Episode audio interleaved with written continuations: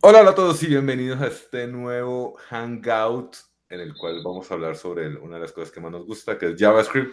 Con ustedes, yo soy Carlos, si no me conocen o es la primera vez que ingresan a este Hangout y conmigo siempre me acompaña, bueno, en la mayoría de las veces, eh, cuando no está viajando, Nico. Nico, ¿cómo estás? ¿Qué tal? Bienvenidos a todos a un nuevo Hangout. En esta ocasión tenemos también otro Hangout bien especial e importante, esta vez más de Node, que es una herramienta súper fuerte pues para nosotros en toda la comunidad de JavaScript, así que genial. Y como siempre te tratamos de tener un invitado, en esta ocasión tenemos a Julián. Julián, ¿cómo estás? Hey Carlos, Cínico, ¿bien o no? Todo bien.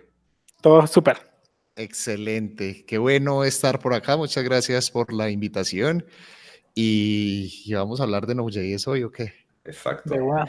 Eh, bueno, pues eh, más que todo, eh, invité a Julián porque normalmente nos, nos, conocemos mucho del tema de comunidades en la ciudad donde resido actualmente. ¿sí? Eh, cuando comenzamos hace mucho tiempo, pues la comunidad de Julián era, era bastante fuerte y ahora es una de las principales de la ciudad. ¿sí? Y pues dije, pues lo conozco, me parece que es una onda. Vamos a hablar de, de JavaScript con él y sobre todo con Node porque he visto que haces eh, stream ahora, live streaming de, de, codeando un poco con Node, ¿no? Sí, eh, empecé con, un, con una especie de canal en Twitch, con un show llamado Node.js en vivo, eh, donde cada de tanto en tanto me siento a, hablar de algún tema relacionado con Node y con el tema pues de, de DevOps y de buenas prácticas, entonces sí. Ah, buenísimo. Listo, entonces nada, Julián, danos como una presentación tuya, ¿sí? Eh, pues dinos como qué haces para ganarte el pan de cada día. Claro, claro. ¿Qué cosas, dónde, en qué canales te podemos seguir? Esto del, del Twitch me parece súper bacano. No sé. Claro que sí, entonces les cuento. Mi nombre es Julián Duque, yo soy de la ciudad de Medellín, Colombia, pero vivo actualmente en Estados Unidos, en una ciudad que se llama St. Petersburg, en Tampa Bay. Eh, trabajo actualmente en una compañía que se llama NodeSource. es una compañía que trabaja especialmente con Node.js y con empresas grandes que tienen Node en producción. Trabajo como Solutions Architect, entonces soy como consultor en la empresa. Trabajo muy del lado del cliente, ayudándole con temas de entrenamiento, de revisiones de arquitectura, code reviews y muy involucrado con temas de comunidad. Eh, principalmente pues la gente que me conoce, me conoces por lo que he hecho con la comunidad acá en Colombia. Eh, fundé Medellín JS, que es la principal comunidad de JavaScript en Medellín hace ya algunos años, ya la comunidad tiene más de seis años funcionando. Aparte de eso, organizador de varias conferencias de la JSConf y de la NodeConf. Y ahora está en una, ¿no? Está en vivo desde una conferencia. Y estoy en vivo en este momento desde la SkillConf Acá es otra, otra conferencia, pues como de la familia. No, no soy parte del equipo organizador, pero compartimos organizadores, pues con otras conferencias. Y otros, muchos me conocen por, por cursos que he dado online, eh, por lo que hago, pues con temas de educación y con eh, trabajo de comunidad. Entonces ese sería, sería yo. Aparte de eso, me encantan los bichos, me encantan las mantises, el metal y otro montón de cosas raras ahí que, que a la gente también eh, que me conoce y que me sigue, pues eh, comparte intereses conmigo. Bien, bien, bien. Buenísimo. Eh, bueno, comencemos preguntándonos qué es Node.js, qué es Node.js, ¿sí? Pues yo lo uso para bajar para todo. paquetes, sí.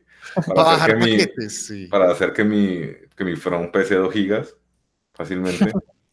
Entonces hablan un poco de qué es Node. Pero eso, pero eso no es culpa de Node, eso es, otra, culpa de, otro, de otra parte del ecosistema. Pero bueno, les cuento, Node o Node.js es una plataforma para desarrollar aplicaciones con JavaScript. Principalmente este tipo de aplicaciones que uno desarrolla con JavaScript son del lado del servidor. Eh, para los que conocen y trabajan con JavaScript, JavaScript es más conocido como el lenguaje del navegador, es con lo que escribimos aplicaciones web que corren en un browser. O sea, el browser viene siendo como el runtime de JavaScript, donde vamos a nosotros a ejecutar JavaScript. En el caso de Node.js, Node.js viene siendo el runtime, donde nosotros vamos a ejecutar JavaScript ya en nuestro computador. Entonces podemos tener aplicaciones de tipo servidor, que fue como el principal uso de Node.js o, o, fue creado para servir ese propósito, crear aplicaciones de red. O se pueden crear también aplicaciones de escritorio, se pueden eh, crear y es bastante popular en aplicaciones de terminal o de consola para Command Line Tools, librerías. Entonces es, es una plataforma que te permite desarrollar una gran variedad de tipo de aplicaciones utilizando JavaScript como su lenguaje principal. Claro, buenísimo. Em, yo recuerdo hace bastante tiempo, pues como saben, yo soy una persona que tiene, digamos, bastante experiencia en la vida, por decir que sí, por decir que soy viejo, sí. Entonces, recuerdo que esto salió mucho como de, no sé si estoy mal, pero como algo de Google, ¿no? Era como que los manes crearon algo que se llamaba como V8 Exacto, por ahí va, por ahí va la cosa. Entonces, eh, Node.js nace en el 2009, creado por una persona llamada Ryan Dahl. Él estaba buscando crear una plataforma de desarrollo de aplicaciones de red para quitar la, digamos, para quitar la perspectiva de black box que existía actual, que existía en ese momento con otros servidores web. Por ejemplo, Apache, que servía para correr aplicaciones web, era una caja negra, un black box. Tú no podías modificar Apache, tú no podías hacer cosas específicas con Apache. Te entregaban un producto completo. Nginx o, o, herramientas de ese tipo también eran muy black box. Entonces Ryan Dahl quería crear sus propios servidores, pero mucho más customizados. Entonces creó una plataforma para crear este tipo de servidores a bajo nivel. Entonces se podían desarrollar servidores TCP, servidores HTTP a un nivel muy bajo donde no necesitaba yo tener una caja negra grandísima como Apache para problemas o para tipos de proyectos, digamos, muy específicos que era que eran los que él quería solucionar con esta plataforma.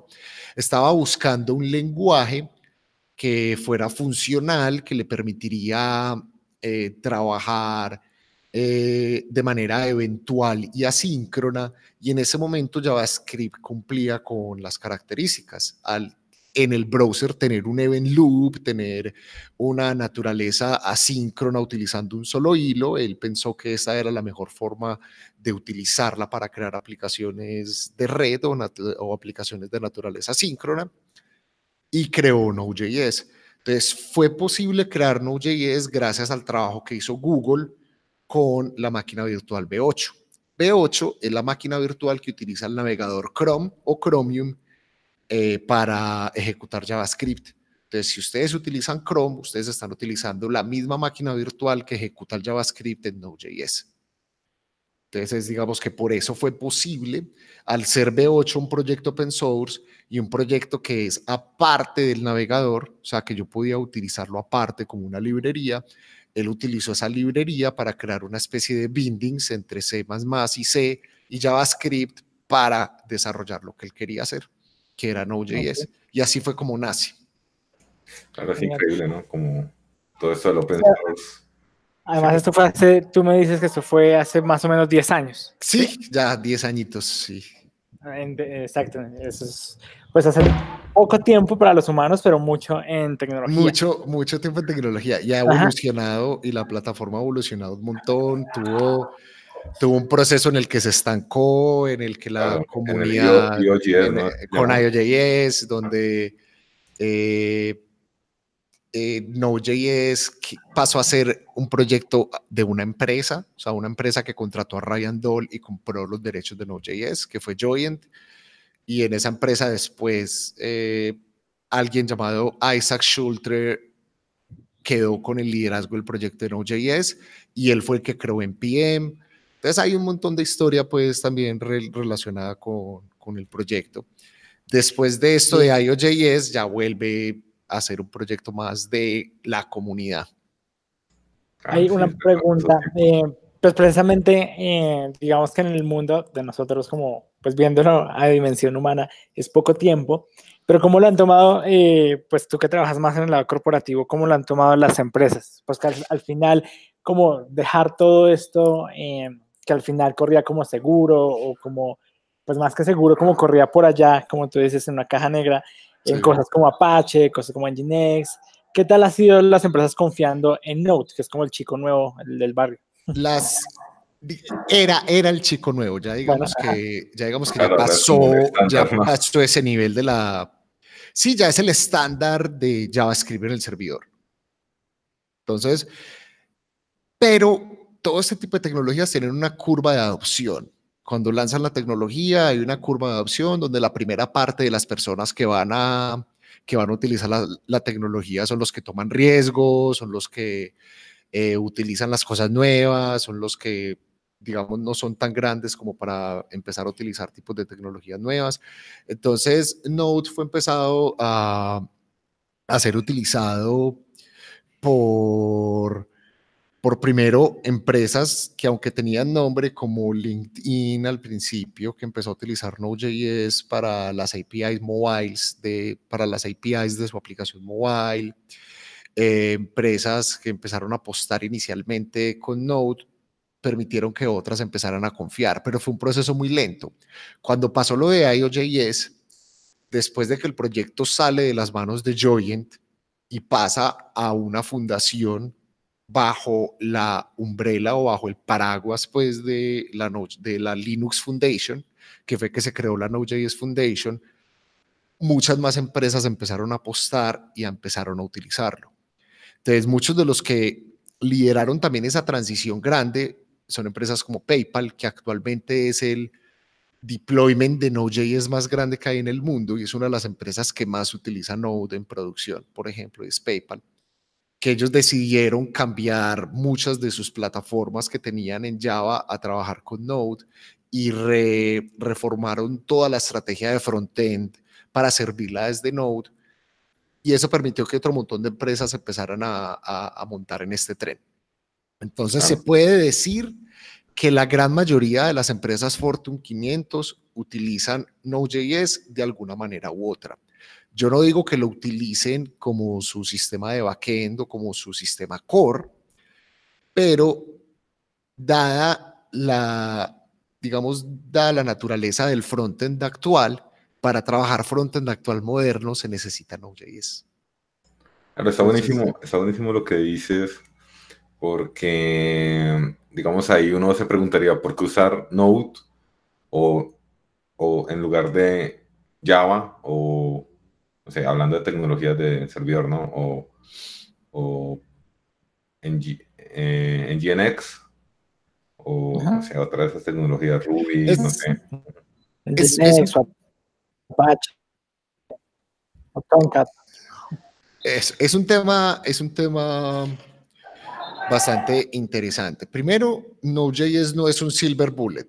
O sea, Node.js no es la herramienta que te va a resolver todos los problemas y yo tampoco la recomiendo como para resolver todo con Node. Hay otros lenguajes, hay otras plataformas que obviamente van a tener eh, ventajas en ciertos casos de uso.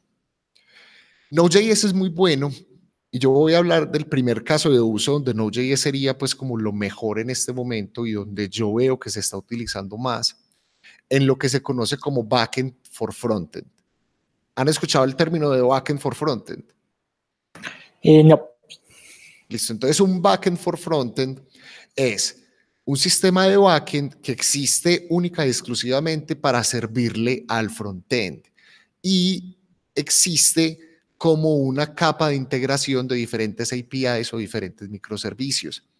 Entonces, por ejemplo, tenemos una aplicación AngularJS o una aplicación con React, que sería el frontend. Este frontend es servido por una aplicación corriendo en Node.js. Node.js es el que contiene los endpoints finales, o sea, las APIs finales, donde mi aplicación frontend se va a comunicar con Node.js y Node.js redirige esas peticiones a los otros servicios. Y estos otros servicios pueden ser lambdas en AWS, servicios en Java, pueden ser servicios en Go corriendo con gRPC, puede ser un servicio en GraphQL, etc. Entonces, Node.js sería como esa capa de agregación de los diferentes servicios para yo entregar un frontend.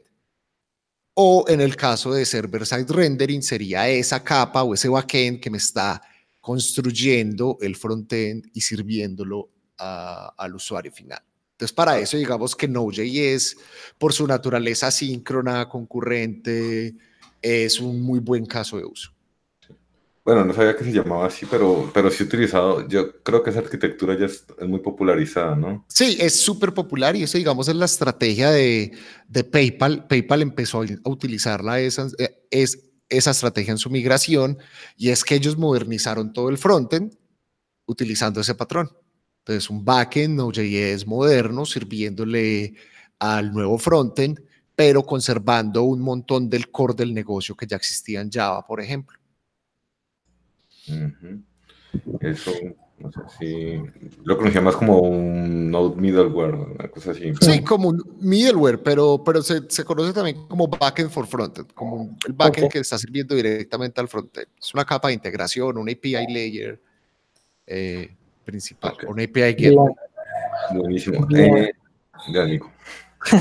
Eh, em, ahí yo tengo una, pues, una pregunta más desde el lado de las comunidades, tú que has trabajado bastante pues, en, el tema. Eh, ¿Cómo escribirías que ha sido como el impacto de Node porque, en la comunidad, básicamente? Porque yo he visto que gracias a, a, a Node, literalmente JavaScript se puede encontrar casi en todo. O sea, lo puedo utilizar en, con Unify para crear robots, puedo hacer frontend, puedo hacer backend, eh, puedo hacer clientes, pues desde la para la terminal. O sea, la gran mayoría se puede hacer con Node. Entonces, eso lo hace genial y fantástico. Hay, un, uno, uno, digamos, de los puntos ganadores es, primero, JavaScript como tal, que es el lenguaje detrás. JavaScript es un lenguaje que se puede terminar, aunque puede tener varias falencias, etcétera, etcétera. Es un lenguaje que se puede aprender muy fácil. Es un lenguaje bastante diverso y bastante dinámico, multiparadigma, y es un lenguaje en el que uno puede tener ese developer joy. A veces uno trabaja con JavaScript y uno como que ve, puedo hacer un montón de cosas súper cool. Pero estábamos limitados solo a ese entorno del navegador. Al tener un runtime, al tener una plataforma que me permite crear aplicaciones con este lenguaje que yo ya estoy familiarizado como desarrollador web, para crear otro tipo de aplicaciones, o sea, ve, no tengo que aprender C++ para programar un robot. Ve, no tengo que aprender Java para crear una aplicación que se conecte a una base de datos o PHP. Ve, no tengo que utilizar X o Y lenguaje para hacer esta otra cosa. Puedo hacer todo con una sola lenguaje, con una sola plataforma. Entonces, permitió mucho a los desarrolladores web tocar otras áreas del mundo del desarrollo. Eh, habilitó mucho eh, la creación de este concepto de full stack, por ejemplo, aunque full stack developer aplica para cualquier lenguaje, normalmente el frontend va a ser JavaScript, entonces al ya tener un conocimiento de JavaScript en el frontend, la transición a trabajar con ese mismo lenguaje en el backend no va a ser tan fuerte como yo estar trabajando PHP JavaScript o Go JavaScript, Python JavaScript, entonces permite como una fácil transición eh, para estar trabajando con este mundo pues de full stack development. Claro. Entonces eso impactó a la comunidad brutal porque habilitó a muchos desarrolladores que eran exclusivamente web a crear aplicaciones de todo tipo. Claro, sí, eso igual, a mí por lo menos es una de las cosas, de las cosas que más me gusta, ¿no? Eh, pues yo comencé en el mundo web con PHP. Entonces... También. Entonces, Luego era complicado cuando ya, digamos que se desarrolló todo esto del frontend, ¿sí? ya se volvió como, un, como una especialización, ¿no? Tener como dos aplicaciones y como manejar dos lenguajes era bien complejo, ¿no? Entonces, bueno, pues de, de una, como que traté de enfocarme en el front. O sea, les hablo de tiempos de AngularJS, ¿sí? Que, y Luego cuando empezó a, surgir Node, eh, a pesar de que pues trato siempre de no meterme con el backend, ¿sí? Habían ocasiones como cuando te dejan la, responsabilidad, la responsabilidad de este middleware, que lo tienes que hacer, ¿no? Sí. Es así. Sí, entonces es mejor como que hablen el mismo lenguaje a pesar de que las características sean distintas, a tener que hacer como tu trabajo como frontend y tener un middleware ahí en, otra, en otro lenguaje que uno, pues, o que no le interesa tanto, ¿no? Claro, claro. Entonces, me parece súper, súper interesante. Ahora quería eh, meterme como en, otro tema, ¿sí? Como, eh, ¿qué, ¿qué, características o qué cosas puedo hacer con Node, ¿no? Como decía Nico, ahora ya casi que todo tiene Node, ¿sí? Entonces, como decía, pues puedo programar robots, puedo hacer server. Yo, para, para no quedarme hablando un montón, voy a empezar por el que, que no se recomienda o que no se puede hacer. Sería como una, como una buena forma. Mejor resumen. Entonces, primero, Node.js no es bueno para aplicaciones que sean high CPU intensive, o sea, que utilicen mucha CPU. Por ejemplo, Big Data, Machine Learning, AI. O sea, Node.js no va a ser bueno para este tipo de aplicaciones. ¿Por qué? Porque Node.js utiliza un solo hilo, entonces no estamos utilizando todo el procesador. Estamos utilizando solo un core para nuestra aplicación. Y en ese, y en ese hilo estamos haciendo todo.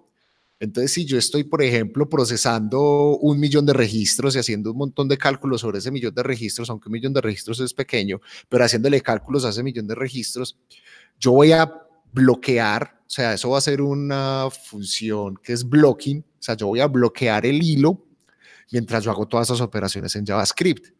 Entonces, otras operaciones que Node.js puede hacer, como recibir otras peticiones web o recibir mensajes de otras plataformas o estar haciendo otras operaciones al mismo tiempo, no se van a poder hacer porque el event loop o el hilo principal va a estar bloqueado mientras se termina esta operación que se está haciendo.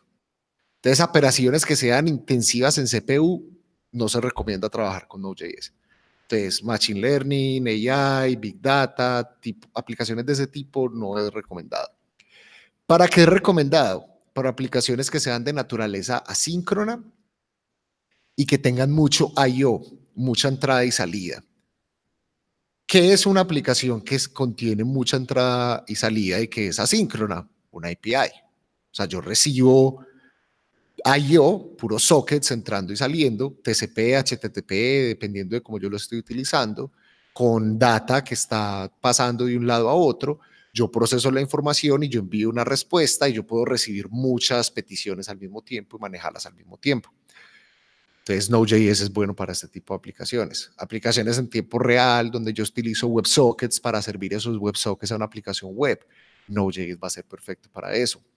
Serverless, en este momento, en toda la movida de serverless, donde yo tengo una función específica que corre en una plataforma que es un proveedor de nube, que es el que se encarga del resto, se encarga de la escalabilidad, de la escalabilidad, el monitoreo, etcétera. Yo solo tengo que enfocarme por la lógica de mi aplicación. Node.js es muy bueno para el tema de serverless y va a ser uno de los lenguajes nativos de los diferentes cloud. En AWS Lambda Node.js va a ser nativo para hacer serverless, en Azure, en Oracle Cloud, etcétera. O sea, vas a encontrar siempre SDKs o el runtime soportado como uno de los lenguajes nativos para serverless. Entonces, también un lugar bastante utilizado.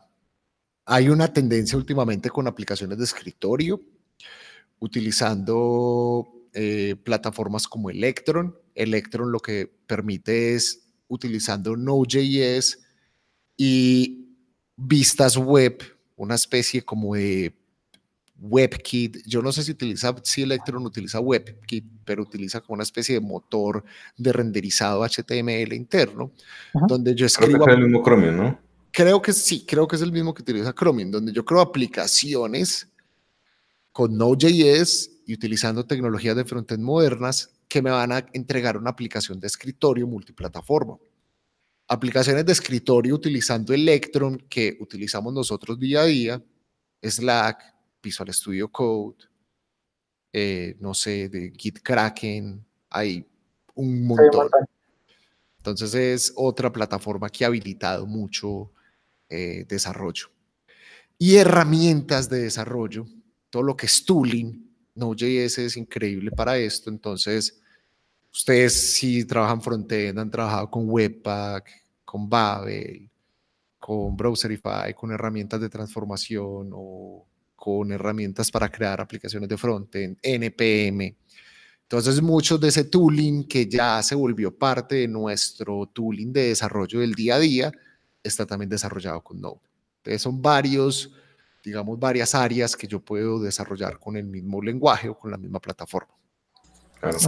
Ah, me, me, dejas un poco triste con, con eso, porque pues yo defiendo mucho de que el Machine Learning se puede hacer con JavaScript, ¿no? Sobre todo porque eh, hace un año, bueno, no sé si hace un año, ya ni me acuerdo, eh, en, en, el 10Conf de Colombia, escuché a esta chica, Fran, Fran, Francesca, o... Sí. La, la, nena que hace parte del Node... Fran, Francisca, Francisca Hineman.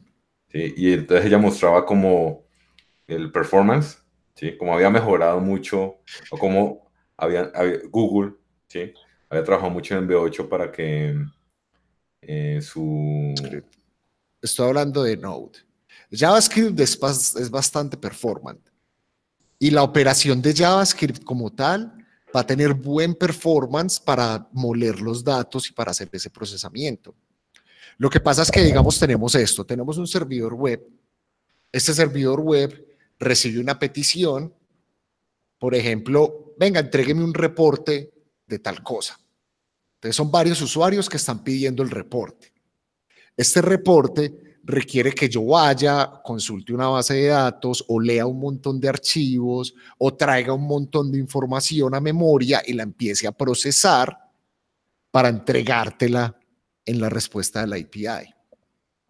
Entonces, yo ahí tengo dos cosas mezcladas. La parte IO concurrente, que es la petición web, los usuarios pidiéndome el reporte, y la parte High CPU Intensive, que es la que está procesando el reporte o la que está procesando los datos o la que está haciendo el AI o el Big Data o el Machine Learning.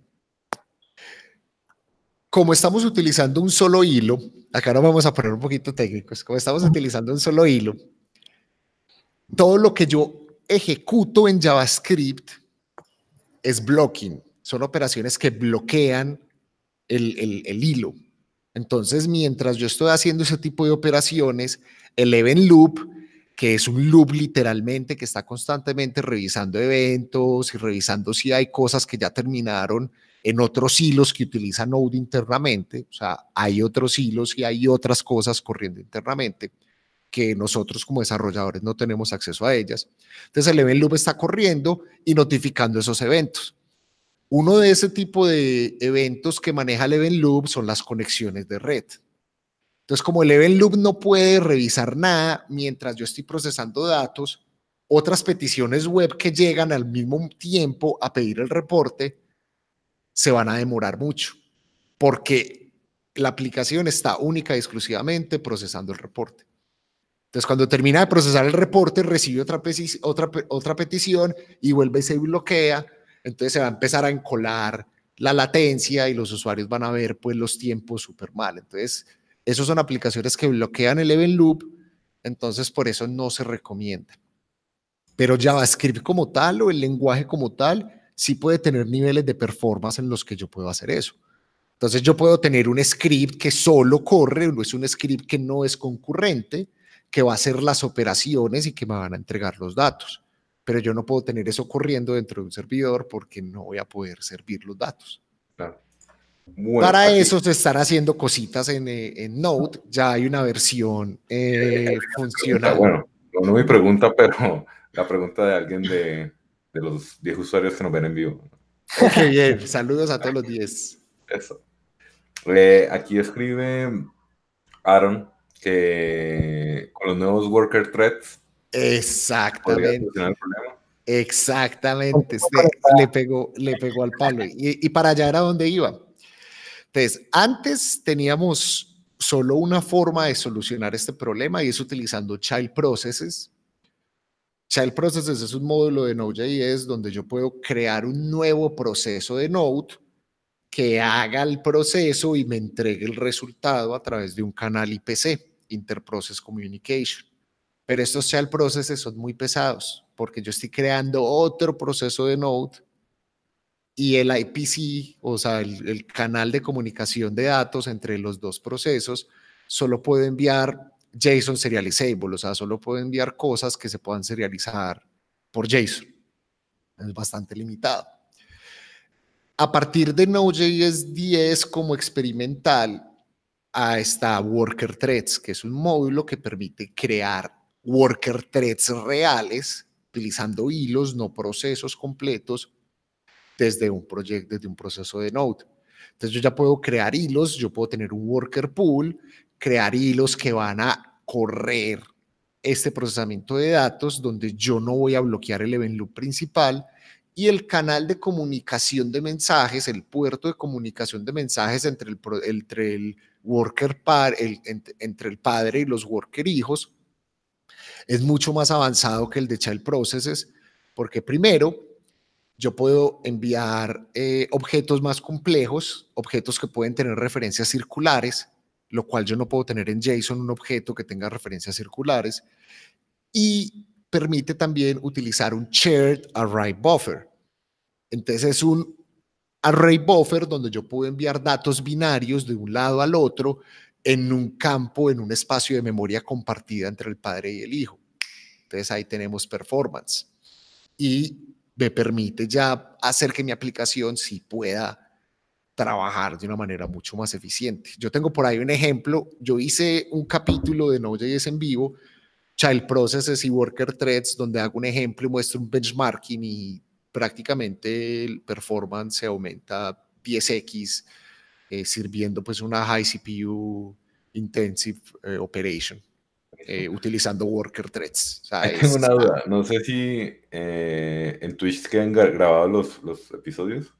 Se pierden, pero todo lo tengo en YouTube. Ah, buenísimo. pueden, ir a, pueden ir a youtube.com slash julianduquej o julianduque.co. El sitio no tiene diseño. Lo hice mientras hacía un Twitch en vivo, entonces por ahí hay un Twitch donde hago el sitio, no tiene diseño porque yo no sé diseñar, yo no soy frontend. Me estaba enseñando Vue, para hacer el sitio, entonces pueden ir al sitio y criticarlo todo lo que quieran. Es open source, si lo quiere ayudar a diseñar. Buenísimo, no, igual ahorita, eh, pues cuando quede este capítulo en YouTube, eh, coloco los links que, supongo que muchos lo van a, lo van a necesitar, ¿no?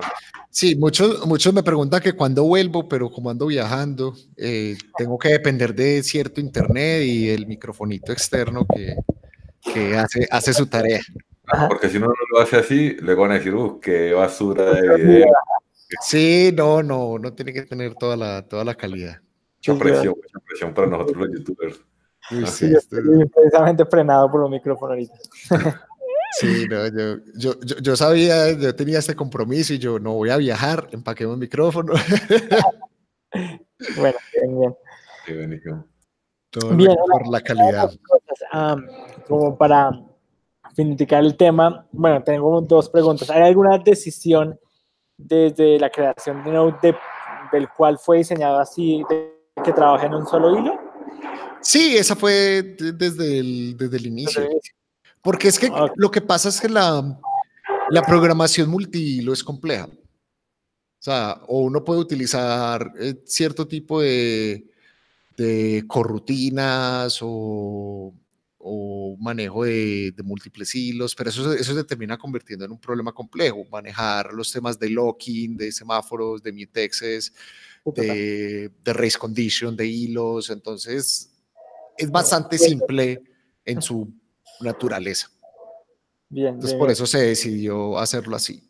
Y, además funciona muy parecido al front, ¿no? Sí, que es basado más que todo a eventos. O sea, si uno ve aplicaciones Node.js es muy basado en eventos.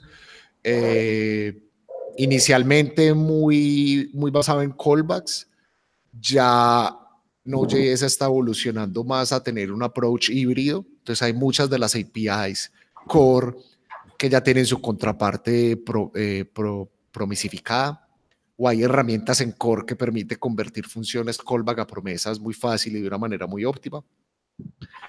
Entonces ya está muy más amigable pues con el JavaScript moderno que lo que era hace dos años más que todo. Eso a mí me, me, suena mucho a los service workers o los web workers del... Más, más, más a los web workers, es, es una API más similar a los web workers. Ok, sí, sí, sí. Lo, lo, asocio mucho con eso. Porque, o sea, tú tienes un, un web worker que está ejecutando otro archivo de JavaScript y tienes un mecanismo de canales donde tú puedes hacer un post message al web worker y tienes un on message o un evento message en el, en el padre. Y así funciona en Node.js igual también. Yo tengo un post message desde el worker y puedo escuchar eventos message en el padre y yo estoy prácticamente ejecutando un proceso, eh, un archivo específico de, de, JavaScript. Genial. ¿Me a decir algo? Eh, otra como pregunta que puede ser difícil y es, eh, ¿qué es lo que no te gusta de Node? ¿Qué es lo que no me gusta de Node? Hay una, hay, hay, esto es una dicotomía, porque es una de las cosas que más me gusta, pero que más me disgusta. Primero, eh, y, y, es más basado al ecosistema. Entonces, el ecosistema de Node es muy rico, o sea, es muy grande, que es todo lo que se encuentra en, NPM. Entonces, hay más de un millón de paquetes, es, uno encuentra paquetes de todo mejor dicho, eh, hay muchísimos desarrolladores publicando paquetes, entonces uno tiene muchas alternativas de dónde escoger para desarrollar algo. Entonces eso me parece muy bueno. Pero es un arma de doble filo y aquí es donde viene la dicotomía, es lo que no me gusta, es porque también no hay muy buena calidad.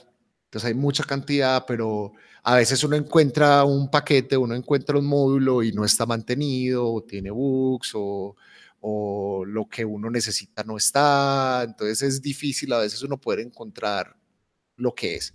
Sí, sí, sí, ahí tienes toda la razón de por si hay paquetes muy sencillos que uno los puede solucionar en JavaScript, pero existe un paquete para algo muy sencillo que uno lo puede Exacto. bastante fácil. Pero este, pero este es un problema yo diría que de todas las plataformas. Sí. Ajá básicamente. Ahí precisamente debido un poco a, a, la mano de paquetes que hay en Node y que algunos pueden estar mantenidos o no, precisamente salió el de un, una universidad hace como unos 6, 4 meses, el de Event Stream, em, que fue prácticamente precisamente por eh, mantenimiento, básicamente metieron código, malware en, dentro de los paquetes de Node para atacar precisamente a una empresa. No, desde, no directamente atacando a la empresa, sino atacando las dependencias que el software utilizaba de esas empresas. Y ahorita, ¿quién no utiliza dependencias? Todos utilizamos. todos, obviamente. La, maravilla del, JavaScript. Entonces, la, la, eficacia de ese ataque creo que fue no atacarlo directamente, sino atacar la dependencia. Eh, y bueno, y obviamente un montón de, de, de, pronto prácticas que no se hicieron en su debido momento, pero... Eso, eso ya ha ocurrido varias veces. Eso, eso ocurrió varias veces y hay empresas trabajando específicamente pues para evitar este tipo de problemas. Entonces hay empresas dedicadas a todo el ecosistema de seguridad alrededor de JavaScript y Node.js. Eh, entonces son... Hasta GitHub. GitHub tiene como un barrido de seguridad. Entonces no, son cosas que, que pasan en todas las plataformas igual. Pero, pero digamos, al ser un ecosistema tan grande eh, y tan usado, va a ser obviamente mucho más atacado. Pero yo recuerdo por lo menos uno, un, algo que, alguien que borró como un, un paquete y tumbó la mitad left, Left, left pad. Left pad, tumbó todo. sí, sí. Bueno, pero de esas, de esas cositas se, se aprende. Sí, sí, sí, yo creo que ahí es un tema más de como de consolidar eh, como algún, algún grupo que, que mantenga como la seguridad de esos paquetes, ¿no? Porque pues todo es open source, entonces, pues si no lo quieres así, no lo quieres así, pues ¿no? En teoría Npm hace bastantes cuestiones de seguridad cada vez que se sube un paquete y esto, pero pues al final la seguridad es como cuestión de todos los días.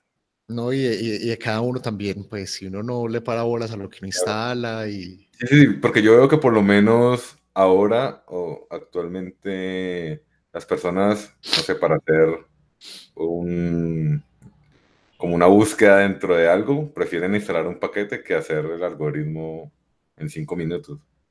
Sí. Entonces, pues digamos que esos hábitos al final se convierten en este tipo de problemas. del ecosistema. exacto. Yo, yo, por ejemplo, cuando necesito algo, me tomo la tarea de buscar, de revisar el módulo, de revisar los issues, de ver la licencia. Entonces hay ciertas cositas, pues, como para tener en cuenta al seleccionar paquetes, si es mantenido, último commit, último publish. Bueno, hay otra. Cierran por request, pues, hay cositas interesantes para. Ahorita hay algo que me, que me pregunto y es, eh, normalmente los proyectos que tomaba o pues como que sobre los que trabajaba en Note funcionaban con Express, ¿no? Creo que era como el, el estándar, ¿sí? Pero veo que ahora hay un montón de nuevos frameworks, ¿sí? Eh, no sé si saben algo como al respecto. He escuchado Nust. Eh, Eso es... es... Es que hay para todos los, hay, para todos los gustos. Hay para todos los gustos. Digamos que Express es de los más populares los más sencillos y personalmente el que más me gusta y el que más recomiendo. Ah, por, más que todo por, por el soporte que tiene en comunidad, porque es muy battle tested, tiene muchos módulos, entonces uno sabe pues que hay como cierta garantía de apoyo de la comunidad detrás de este, de este micro framework, porque la verdad es un micro framework. Pero hay varios, entonces por ejemplo estos de Next, Nuxt, y Nest son muy orientados a server-side rendering o muy orientados a ciertas tecnologías front-end. Por ejemplo, Next es para crear aplicaciones con React, Nuxt con Vue, Nest con Angular. Entonces ofrecen pues como tres diferentes frameworks para trabajar con tecnologías front-end. Eh, encuentras Fastify, que es un framework web orientado pues más como a performance. Tiene ciertas limitaciones, pero esas limitaciones existen por el tema de performance. Por ejemplo, Express no le importa eh, la capitalización de los headers. Por ejemplo, si usted manda un header en mayúscula y un header en minúscula, Express lo va a leer independientemente. Fastify no, porque Fastify no le hace operaciones a los headers para que sea más rápido. Entonces son trade-offs que hay al seleccionar un framework el otro. Eh, Coa.js eh, me gusta bastante, es muy similar a Express, pero es 100% utilizando async await. Entonces el middleware o la forma con la que uno crea middlewares es diferente, son middlewares en cascada, son middlewares que utilizan async await, entonces le permite a uno crear ciertos flujos eh, más interesantes o más complejos que, los flujos de middleware de Express, que son simplemente eh, uno siguiendo en el otro, pues como una cadena. Y hay otros frameworks que son más como, hay otro llamado Happy, Happy.js, también bastante popular, que es más configuration based. Entonces las rutas son un archivo de configuración de rutas, entonces tiene como un paradigma un poquitico más diferente al de Express. Este fue inicialmente desarrollado por Walmart Labs, pero ya es independiente. Es interesante también. Claro, hay, hay, hay, muchos. Hay muchos, hay muchos. Hay un montón, eso se está volviendo hay muchos Feders y pues yo no sé, yo la verdad soy muy poco de ese tipo de frameworks. El sitio mío lo hice con Nuxt, pero ni siquiera estoy utilizando Node en el backend, porque estoy sirviéndolo como un sitio estático, entonces, ah. pero estoy utilizando una tecnología que podría tener un, un backend, pues, en Node. Aquí en el chat colocan varias cosas, voy a ponerlas acá. Miramos a ver qué tal nos va. Eh, una es Deno, que qué opinan de Deno, el nuevo lenguaje del creador de Node. Deno, Deno. Entonces, ojo, no es un lenguaje y Node.js tampoco es un lenguaje, son plataformas. Entonces, Deno, Deno es la misma visión de Ryan Doll, la misma visión que él tenía de Node.js en el, en el entonces, utilizando tecnologías modernas.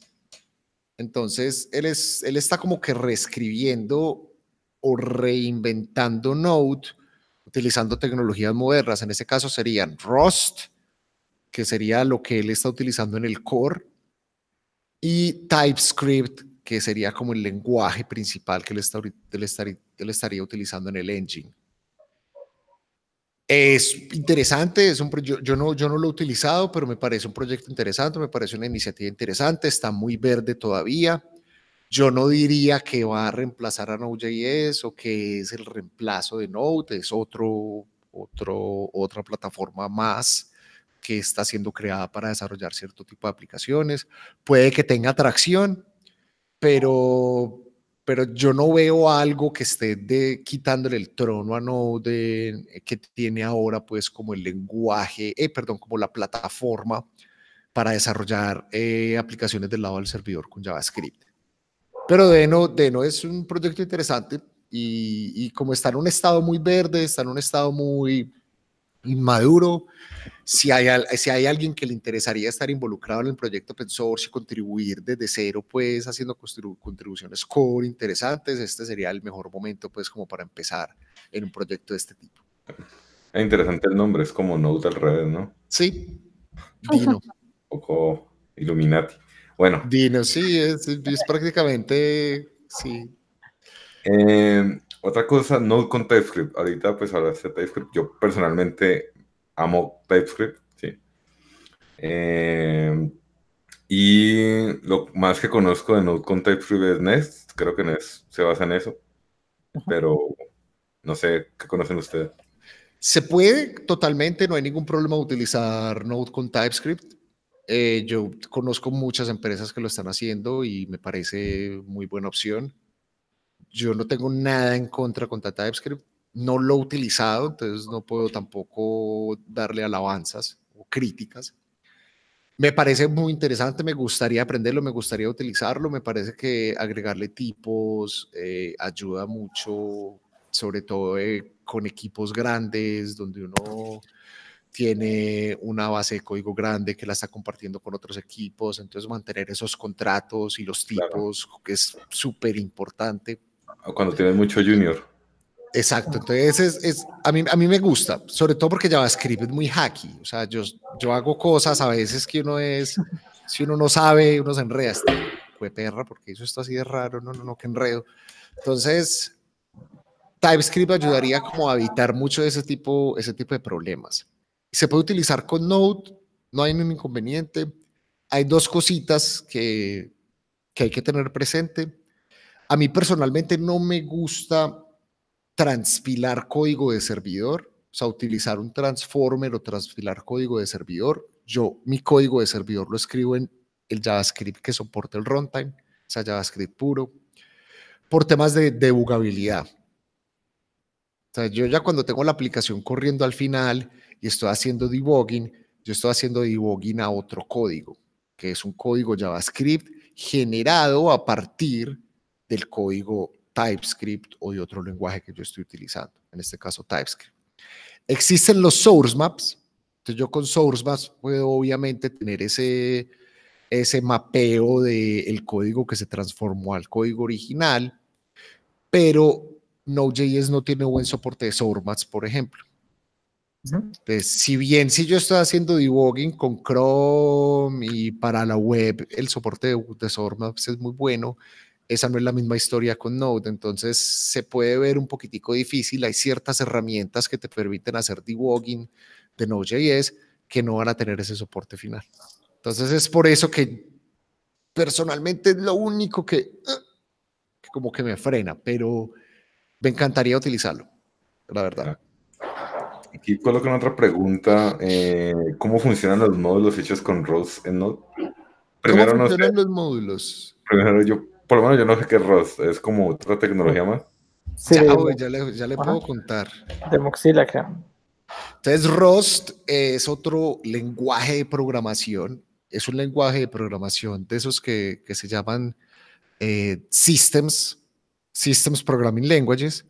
Es un, programa, es un lenguaje de programación de bajo y alto nivel al mismo tiempo, eh, estático, basado en tipos, con un paradigma de manejo de memoria muy diferente a los demás, o sea, no tiene un garbage collector, pero tampoco maneja la memoria al tipo C y C++.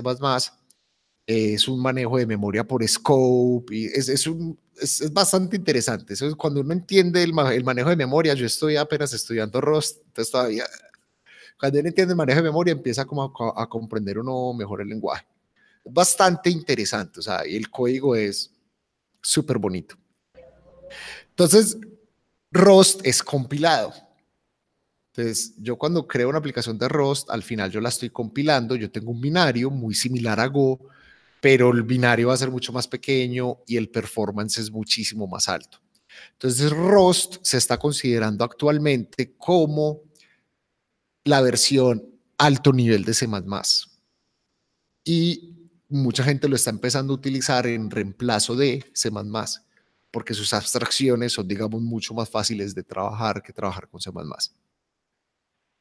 Entonces, eso es Rust. Genial. Es muy bacana. Yo, yo, yo, estoy muy, muy excited about Rust y estoy estudiando, me gusta, quiero aprender más. Lo bueno es que Rust trabaja muy de la mano con el ecosistema de JavaScript, principalmente en el tema de WebAssembly. Entonces, Rust va a ser uno de los principales actores de WebAssembly, eh, es uno de los principales actores actualmente y lo va a seguir siendo porque es uno pues como de los principales casos de uso de Rust. Y para yo desarrollar algo en un lenguaje bajo nivel, super performance, que me entregue una interfase WebAssembly que la puedo utilizar en el navegador, es relativamente sencillo. O sea, dejan las herramientas y las abstracciones para que el desarrollador lo haga, para que el desarrollador lo haga de una manera muy sencilla. Entonces es súper chévere. Entonces yo crear algo en un lenguaje de bajo nivel que lo puedo utilizar en el navegador. Entonces, eso, eso es posible a través de WebAssembly. En el caso de Node.js, yo puedo escribir módulos de Node.js de dos formas. Yo puedo escribir módulos en JavaScript o yo puedo escribir módulos nativos utilizando 6 C++. Entonces, Node.js tiene una API llamada NAPI o NAPI, NAPI, que es para yo desarrollar aplicaciones nativas. Entonces, me entrega una API C++ donde yo puedo programar con 6 más y exponer funciones y resultados y valores al JavaScript, de tal manera que yo pueda exportar eso como un módulo que tenga métodos que yo los pueda ejecutar desde JavaScript como si fuera JavaScript nativo. Pero a la final todas las operaciones se están haciendo en la capa de 6 Entonces tiene mucho más performance. En el caso de Rust, hay una librería llamada Neon o Neon que me permite escribir módulos en Rust y Neon lo que hace es que me transforma esos módulos utilizando NAPI para que yo los pueda requerir desde no. Interesante. Súper bien. Eh, bueno, yo creo que ya nos está agotando el tiempo, pero sí quisiera tocar un tema que me parece pues, importante, ¿no? Y es el cómo comienzo a aprender o la, o la curva de aprendizaje de Node. Por ejemplo, en mi caso, eh, entro a la página, al Node School, creo que tienen algo así. Sí. Tienen como unos cursos súper buenos que uno puede hacer como en su tiempo libre, ¿no? Pero no sé qué, qué otras recomiendas. Por acá pusieron un link tuyo, Julián Duque, en vivo S01. Sí. Ese es el de, Desmitificando el Event Loop. Ah, primer también esta es opción, pero el no primer episodio. ¿Qué sugieren ustedes? Ve, mira, eh, Note School es una buena alternativa. Con Note School puede que sea difícil porque son, son varios ejercicios que uno hace que uno hace a su propio ritmo, utilizando una, una herramienta que te va guiando, pero son ejercicios muy desconectados, entonces de pronto a veces uno no está desarrollando una aplicación y puede uno no verle mucha funcionalidad al principio. Entonces yo lo que quería es mejor irse como para un curso o algo que sí esté haciendo de una manera estructurada, trabajando con, con un proyecto de Node. A mí personalmente me gusta mucho este recurso de Free Code Camp, que es como un bootcamp de programación online completamente gratis, que es full stack, enseña JavaScript, enseña React, enseña, enseña Node, enseña, enseña Mongo, y él hace referencia a contenido gratuito open source de otras plataformas. Entonces, freecodecamp.org tendría un curso muy completo, pues, para, para uno tener, pues, como una primera, un primer acercamiento a, a trabajar con Node.js. Me gustaría, pues, me gusta. Y está, tengo que confirmar la URL. Esta fue creada por Google, que es node.js.dev. ¿Dev? ¿De, Sí. de, eh, V? Sí, node.js.dev. Entonces, esta sería la mejor, el mejor recurso que hay en este momento para aprender Node. También gratis, es, un- es una documentación súper, súper chévere, súper fácil de navegar, con historia, eh, explica lo bajo nivel, explica cómo correr una aplicación de Node, los diferentes módulos. Entonces, es súper, súper chévere el recurso. Claro. Yo por lo menos también, pues hay un chico que me gusta en sus cursos, se llama Web, WebOps. Eh, Westbos. Web- Webos.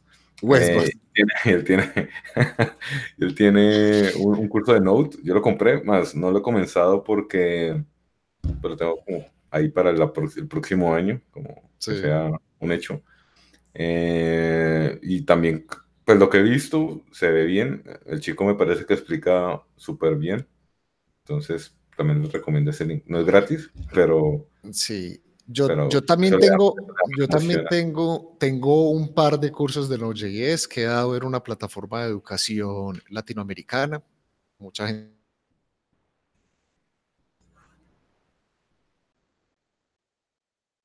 pues, de Node que he dado yo. Y estoy en planes de, de trabajar o de sacar uno, esperemos, eh, después de mitad de, de este año, también eh, para compartir con la comunidad. Entonces vamos a ver. listo. Sí, si me, da, si, me da, si me da el tiempo. Claro, es que, uff, es que pues yo hago cursos, ¿no? Yo hago cursos Sí. de, de front sobre todo y es un montón de tiempo. Pues porque pues hago como videos de YouTube y también como organizo los cursos y eso es bastante, bastante desgastante, ¿no? Sí, Sí, mucho. No, claro, no. Lo que pasa es que actualmente donde trabajo en Outsource estamos aliados con una plataforma educativa reconocida y grande, que no puedo decir el nombre, y estamos trabajando en un curso muy completo de Node.js, pero va a ser en inglés. Entonces yo estoy dando dos unidades pues de, de ese curso. Pero mientras esté involucrado en ese proyecto no puedo enseñar, o sea, no puedo hacer cursos por fuera. Entonces estoy fuera de, estoy, estoy inhabilitado, pues, como dirían los Claro. políticos, para hacer ese tipo de cosas. Claro. No, tengo, no tengo conflictos en el Node.js en vivo porque es algo muy informal, pero por eso no he trabajado con otras compañías educativas que me dicen y me invitan constantemente a que yo dé cursos con ellos por estar inhabilitado. Entonces estoy buenísimo. pensando más bien si al finalizar la inhabilitación saco algo, no sé si a la gente le interesaría un curso marca Julián Duque y que sea... Pues yo creo que sí, porque al mío. parecer acá tenemos muchos fans tuyos. que No sea un, que sea un- tus comienzos, ahí salió en la plataforma donde has hecho un curso. mejor dicho, claro, cuando era gordo y peludo por allá Sí, te 2013. Te tienen stalkeado completamente. No, no, todos los, todos los que me, me siguen y se me unen al canal son maravillosos y la gente de la comunidad y de verdad que yo todo esto lo hago es, es por ellos y por la gente que, que me sigue porque me encanta, me encanta empoderar y habilitar a otros a que puedan eh, meterse mucho más en este cuento pues de, de desarrollo. Claro. Entonces, como otro amigo mío, pues Juan Pablo Buritica lo dice, es como crear un puente o utilizar ese puente o utilizar ese privilegio que muchos tenemos para crear un puente con otras personas que no tienen el privilegio y puedan beneficiarse también. Claro, además, básicamente enseñarle a la gente a programar es básicamente como cambiarle su, su vida para algo bueno, ¿no? Es una, es una, nueva, es una nueva alfabetización. Mm. Bueno, Se nos, acaba, se nos acabó el tiempo. O sea, realmente yo lo disfruté mucho. Yo Sí, también. Eh, lo que me queda es decir como algunas últimas, últimas palabras antes de que cerremos este capítulo. Eh, pueden decir pues lo que quieran, o sea, esto es independiente, entonces si quieren decir, eh, síganme en tal cosa, eh, los canales, dónde seguirte y así. Claro que sí. Eh, Julián-Duque en Twitter, todos los que me quieran seguir ahí. Yo tengo mis DMs abiertos. No sé si sabían. La gente me puede mandar DMs y yo respondo. Por lo general trato de responder con tiempo. A veces es difícil. Eh, más fácil respondo un DM que un email, pero también mi email es súper fácil de conseguir. Usted va a mi página, ya lo va a encontrar. Eh, julianduque.co es mi, es mi página. Como ya les dije, no tengo diseño, me perdonan, pero tengo que sacar el ratico para ponerlo medio bonito. Eh, en GitHub, Julián Duque sin el guion bajo y ya, esas son como las tres redes donde me pueden encontrar. Ah, y Julián Duque en Twitch, pero tengo el Twitch en pausa mientras viajo porque tengo todo el estudio en la casa con todos los juguetes y hasta que no esté en la casa sentado no puedo hacer una sí, claro, transmisión correcta. Es difícil. Sí, sí. Lo he hecho un par de veces y es hasta estresante.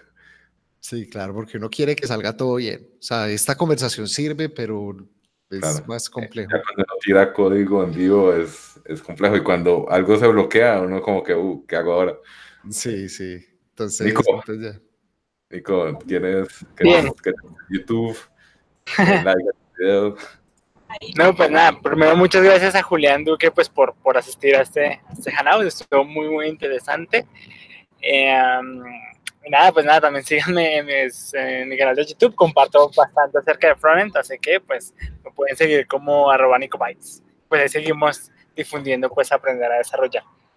Excelente. Y oiga, y para ustedes, esto, si, si algún día les interesa, yo sé que trabajan mucho pues con la plataforma de YouTube, pero si, si les interesa o se meten algún día a hacer streaming en Twitch, que recomiendo bastante la plataforma por la forma en la que se puede hacer engagement con la comunidad. Tenemos una comunidad española, o hispanohablante, perdón, que se llama Streamer Coders entonces sabemos varios del mundo de desarrollo pues hispanohablante, como Carlos Azarustre, Jesús Muirefe, eh, eh, Ulises Gascón, entonces tenemos varios, eh, Jorge Ucano, que transmitimos por Twitch, nos reunimos y tenemos este, como esta comunidad donde agregamos contenido para que nos vamos descubriendo entre todos. El principal objetivo que queremos es tener, hay muchísimo contenido en inglés, muchísimo pero no muy poco, pues no muy buen contenido en español. Entonces queremos crear más contenido en español y beneficiar a nuestras comunidades para que muchos más se animen pues a compartir.